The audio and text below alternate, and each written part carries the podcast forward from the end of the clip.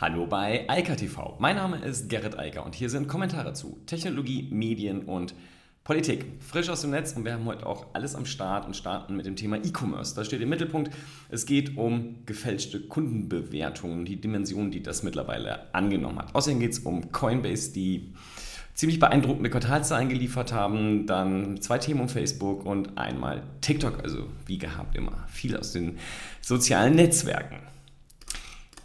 Zunächst aber in eigener Sache.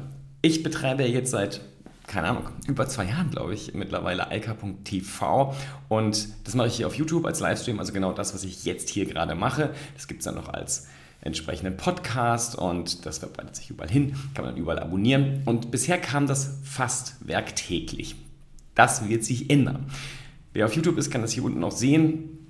YouTube Shorts funktionieren sehr gut. Und ich habe mit TikTok sehr, sehr gute Erfahrungen gemacht werde mein TikTok-Engagement auch nicht einstellen, sondern ausbauen und dafür aber das Livestream hier auf YouTube ein bisschen reduzieren. Also, was ich tun werde, ist in Zukunft, es gibt mehr TikToks, die kommen hier auch in die YouTube Shorts und es wird einmal in der Woche einen Livestream geben. Wahrscheinlich am Freitag, ich bin mir noch nicht ganz sicher. Das Ganze startet noch erst im September. Und dann werde ich immer die Woche zusammenfassen, also das, was an wirklich wichtigen Sachen passiert ist. Und da gibt es einen längeren Livestream hier. Und außerdem wird es ein oder zwei Livestreams auf TikTok selbst geben. Also das ist sozusagen der Plan. Statt fünfmal Livestreamen in der Woche gibt es vielleicht zehn Kurzvideos und ein oder zwei, maximal drei Livestreams und die werden sich auch Richtung TikTok verschieben. Die Shorts aber, wie gesagt, dann auch hier auf YouTube landen. Das heißt, da verändert sich gar nicht viel, aber der Testlauf mit den YouTube Shorts hier, der sagt einfach, äh, diese langen Videos hier muss ich aufhören. Das macht wirklich gar keinen Sinn mehr. Also verändern wir das Ganze ein bisschen. Los geht es nach dem Urlaub und ähm, ja, in dieser Woche fängt es auch schon an. Das ist also sozusagen die letzte offizielle und normale IKTV-Sendung hier. Danach gibt es das dann nur noch wöchentlich. Also, Fake Online Reviews. Das ist ein mega Problem und das Problem zeigt sich vor allem an einer Stelle. Die Mehrheit, die große, große Mehrheit der Nutzer trauen den Bewertungen von anderen Nutzern im Netz nicht mehr. Und das ist natürlich eine Katastrophe, denn Bewertungen sorgen dafür, dass Umsätze erhöht werden, auch die Margen steigen und so weiter. Also, wenn andere Menschen sagen, das Produkt ist gut oder die Dienstleistung ist gut oder das Restaurant oder was auch immer das sein soll, dann kaufen die Leute lieber und sind auch bereit, mehr Geld auszugeben. Und wir reden da über 5 bis 9 Prozent. Das hat dazu geführt, dass mittlerweile die Industrie, anders kann man es ja gar nicht nennen, für Fake Online Reviews eine Dimension von 152 Milliarden Dollar pro Jahr angenommen hat. Also, es gibt ganze Agenturen, Freelancer und ähm, größere Organisationen, die sich darum kümmern, Fake Reviews äh, zu schreiben. Ich hatte das hier auch schon mal gesagt, man kann halt so 8000 Reviews auf Amazon zum Beispiel für ein paar hundert Euro einkaufen. Ähm, die werden dann halt zum Teil KI generiert und ja, dann werden die da reingepappt. Dafür gibt es dann entsprechende Netzwerke, Bots, die das tun. Es gibt natürlich auch Menschen, die das machen. Ähm, jedenfalls unschön. Was bedeutet das jetzt? Also, das bedeutet erstmal für alle die, die Websites betreiben, also E-Commerce-Plattformen betreiben, also die ganz großen, Amazon, Alibaba und so weiter, aber auch für jeden Shop. Alle müssen sich darum kümmern, dass das aufhört, weil das zerstört die Grundlage dessen, wofür diese Bewertungen eigentlich da waren. Denn wenn die kein Vertrauen mehr erzeugen und die Authentizität nicht gewährleistet ist, dann reagieren die Menschen einfach dadurch, dass sie da nicht einkaufen. Und das kann in keinerlei Interesse sein von niemandem und nichts. Und deshalb ist es halt so wichtig, dass die Plattform, aber auch die einzelnen Händler dagegen vorgehen konsequent und diese Fake Reviews auch löschen.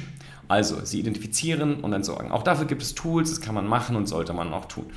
Warum landet das hier beim World Economic Forum? Weil es so eine Dimension angenommen hat. Also wir reden da über eine 152 Milliarden Dollar Industrie, die nichts anderes tut, außer sinnlose, falsche Bewertungen und vielleicht auch noch darüber hinaus zusätzliche Informationen ins Netz zu streuen. Das braucht niemand und das ist vor allem nicht im Interesse derjenigen, die denken, dass es in ihrem Interesse ist. Weder für Hersteller, deren Marken, noch für den Handel. Das ist einfach nur etwas, was dafür sorgt, dass heute nach einem Vierteljahrhundert Web und 20 Jahren intensiven E-Commerce immer weniger Leute an die Reviews glauben. Also nicht sehr hilfreich und nicht sehr klug. Das Geschäft ist endlich und sollte von allen, die ein Interesse an einem nachhaltigen und gut funktionierenden E-Commerce-System haben, bekämpft und eingeschränkt werden. Ja, Coinbase. Also, die Jungs sind ja kürzlich in die Börse gegangen und die haben jetzt gerade ähm, Quartalzahlen geliefert und wenn man das so Year over Year schaut, also im Vergleich zum Vorjahresquartal, dann haben die ein Wachstum beim Gewinn, nicht beim Umsatz, von 4.900 Prozent hingelegt.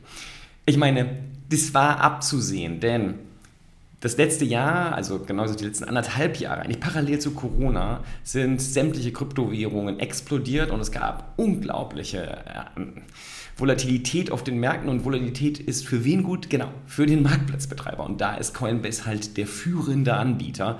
Natürlich, da gibt es noch eine ganze Menge daneben, Binance, Kraken und andere, aber Coinbase macht da halt das Geschäft, ist jetzt in der Börse, hat jetzt Mega-Zahlen dort vorgelegt. Und ich habe das Gefühl, da wird sich nicht so viel dran ändern, denn die ganzen Auguren sagen ja gerade wieder enorm steigende Kurse voraus, aber das ist meines Erachtens gar nicht das Relevante dabei. Was wirklich wichtig ist, ist, ganz klassische Anlegergruppen fangen gerade an, in Kryptowährungen zu investieren, weil das so groß geworden ist, dass sie da nicht nicht drin sein können. Sie müssen sich daran beteiligen, ob sie wollen oder nicht, ob sie davon überzeugt sind oder nicht. Und deshalb fließt schon wieder sehr, sehr viel Geld in den Markt. Außerdem sind in den letzten Monaten sehr viele Krypto, also Coins aus den Marktplätzen rausgenommen worden. Das sorgt natürlich für, für steigende Kurse. Aber wie gesagt, interessant ist am Ende des Tages nur, dass mehr Anleger und vor allem institutionelle Anleger in das Geschäft einsteigen. Und ja, wenn mehr nachgefragt wird, dann steigen die Kurse, wenn gleichzeitig dann obendrauf noch die Kapazitäten für das Mining reduziert werden, also sowohl technisch, zum Beispiel beim Bitcoin, aber halt auch durch das Vorgehen Chinas gegen die Mining-Industrie dort im Lande, die ja faktisch zum Stillstand gekommen ist und sich verlagert hat in die USA und in andere Länder dann ist das zwangsläufig, was da passiert. Und ich denke mal, Coinbase wird weiter davon profitieren, umso mehr da in den Markt mit einsteigen. Interessant auch Square, also ähm, die Jack Dorsey äh, Payment-Lösung, hat gerade gesagt, dass sie ganz massiv in grüne Kryptowährungen investieren werden, weil sie nachhaltige Systeme da aufbauen wollen. Persönlich glaube ich, am wichtigsten ist das, was Ethereum macht, also technische Verbesserungen. Das sorgt dafür, dass dann wirklich in einem Maßstab von, ich glaube, 99,95 Prozent der Energiebedarf reduziert wird. Und das ist hilfreich und wird dafür sorgen, dass Kryptowährungen langfristig funktionieren. Ja, Facebook. Zwei Themen. Einmal, Facebook hat einmal mehr beschlossen, die Rückkehr der Mitarbeitenden in die Büroräume zu verschieben. Jetzt auf Januar 2022. Und ganz ehrlich, ich glaube, das wissen wir doch alle schon, da ist Winter. Auch in den USA habe ich das gehört, gibt es das. Und äh, da brauchen wir nicht drüber reden. Das wird nochmal verschoben werden. Zumindest meine These und ich glaube, die ist nicht so steil. Ich hätte das eher auf März oder April vielleicht verschoben oder Mai. Das war zumindest hier immer ein gutes Datum, wenn es wieder losgeht. Also, das Problem, die Delta-Variante greift halt um sich und obwohl man ja jetzt gesagt hat, okay, du musst als Mitarbeiterin geimpft sein, du musst als Mitarbeiterin eine Maske tragen im Büro, trotzdem jetzt nochmal die Verschiebung und ich glaube, da werden noch viele andere Folgen in den USA und ich denke, das wird hier früher oder später auch passieren. Denn es gibt letztlich gar keine Wahl, also keine Option, an der Nummer vorbeizukommen. Und die, gerade in den USA ist es natürlich noch schlimmer, weil wenn dann eine Klagewelle gegen die Unternehmen läuft, die ihre MitarbeiterInnen ohne Schutz in die Büros holen oder gegen besseres Wissen, naja, das wird halt vermieden, insofern wird es nicht passieren. Das andere Thema, Facebook macht jetzt ein bisschen ernster mit dem Thema Sicherheit im Netz. Also, die Messenger werden noch stärker verschlüsselt. Also vor allem der Facebook Messenger selbst bekommt Ende zu Ende verschlüsselte Audio- und Video-Calls.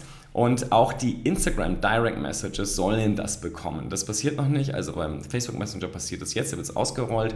Beim Instagram Direct Messaging Dienst soll das noch folgen, aber auch die sollen jetzt Ende zu Ende verschlüsselt werden. Also Facebook will jetzt da auch für mehr Sicherheit sorgen und ich glaube, um die Nummer kommt auch kein Unternehmen da draußen herum, wer die Privatsphäre der Nutzer nicht ernst nimmt und ernsthaft dafür sorgt, dass die Dienste verschlüsselt sind.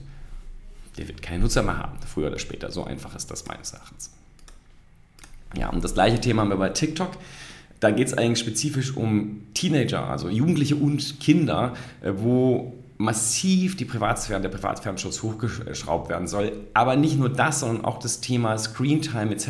soll deutlich unterstützt werden. Also es soll weniger an den Geräten gesessen werden durch zum Beispiel weniger Notifications, also es nicht ständig hochploppt und die Leute immer wieder sich einloggen, weil da irgendwas Neues passiert ist und ähnliches.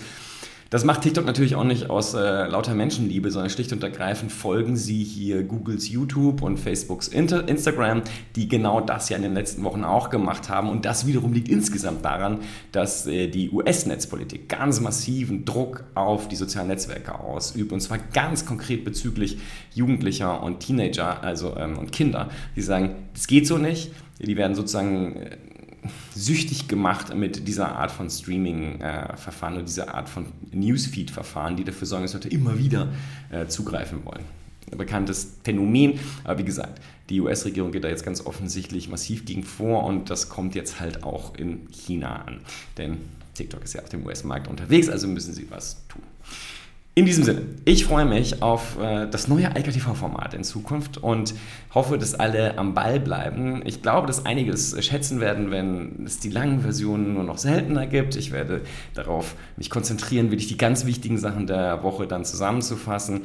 Die Nachrichten gibt es ansonsten natürlich weiterhin. Vor allem unter ika.group, also in der Signal-Gruppe, kann man alle Nachrichten, die ich sozusagen für zumindest lesenswert erachte, nicht unbedingt sendenswert, aber lesenswert äh, auch nachlesen. Ich packe sie da sofort rein, ungebuffert. Ansonsten Twitter, und alle anderen Kanäle, die ich so betreibe, kann man gut unter eika.networking sich einfach, also eika.net, um genau zu sein, äh, schnell alles finden und dann auch abonnieren, was man davon gerne haben möchte. Ansonsten, IKTV wird viel kürzer und dafür mehr. In diesem Sinne, ich wünsche eine schöne Woche und sag mal bis, ja, noch bis Donnerstag und dann bis irgendwann Mitte September. Bis dann. Ciao, ciao. Das war IKTV frisch aus dem Netz. Unter eika.tv findet sich der Livestream auf YouTube. Via eika.media können weiterführende Links abgerufen werden. Und auf eika.digital gibt es eine Vielzahl von Kontaktmöglichkeiten.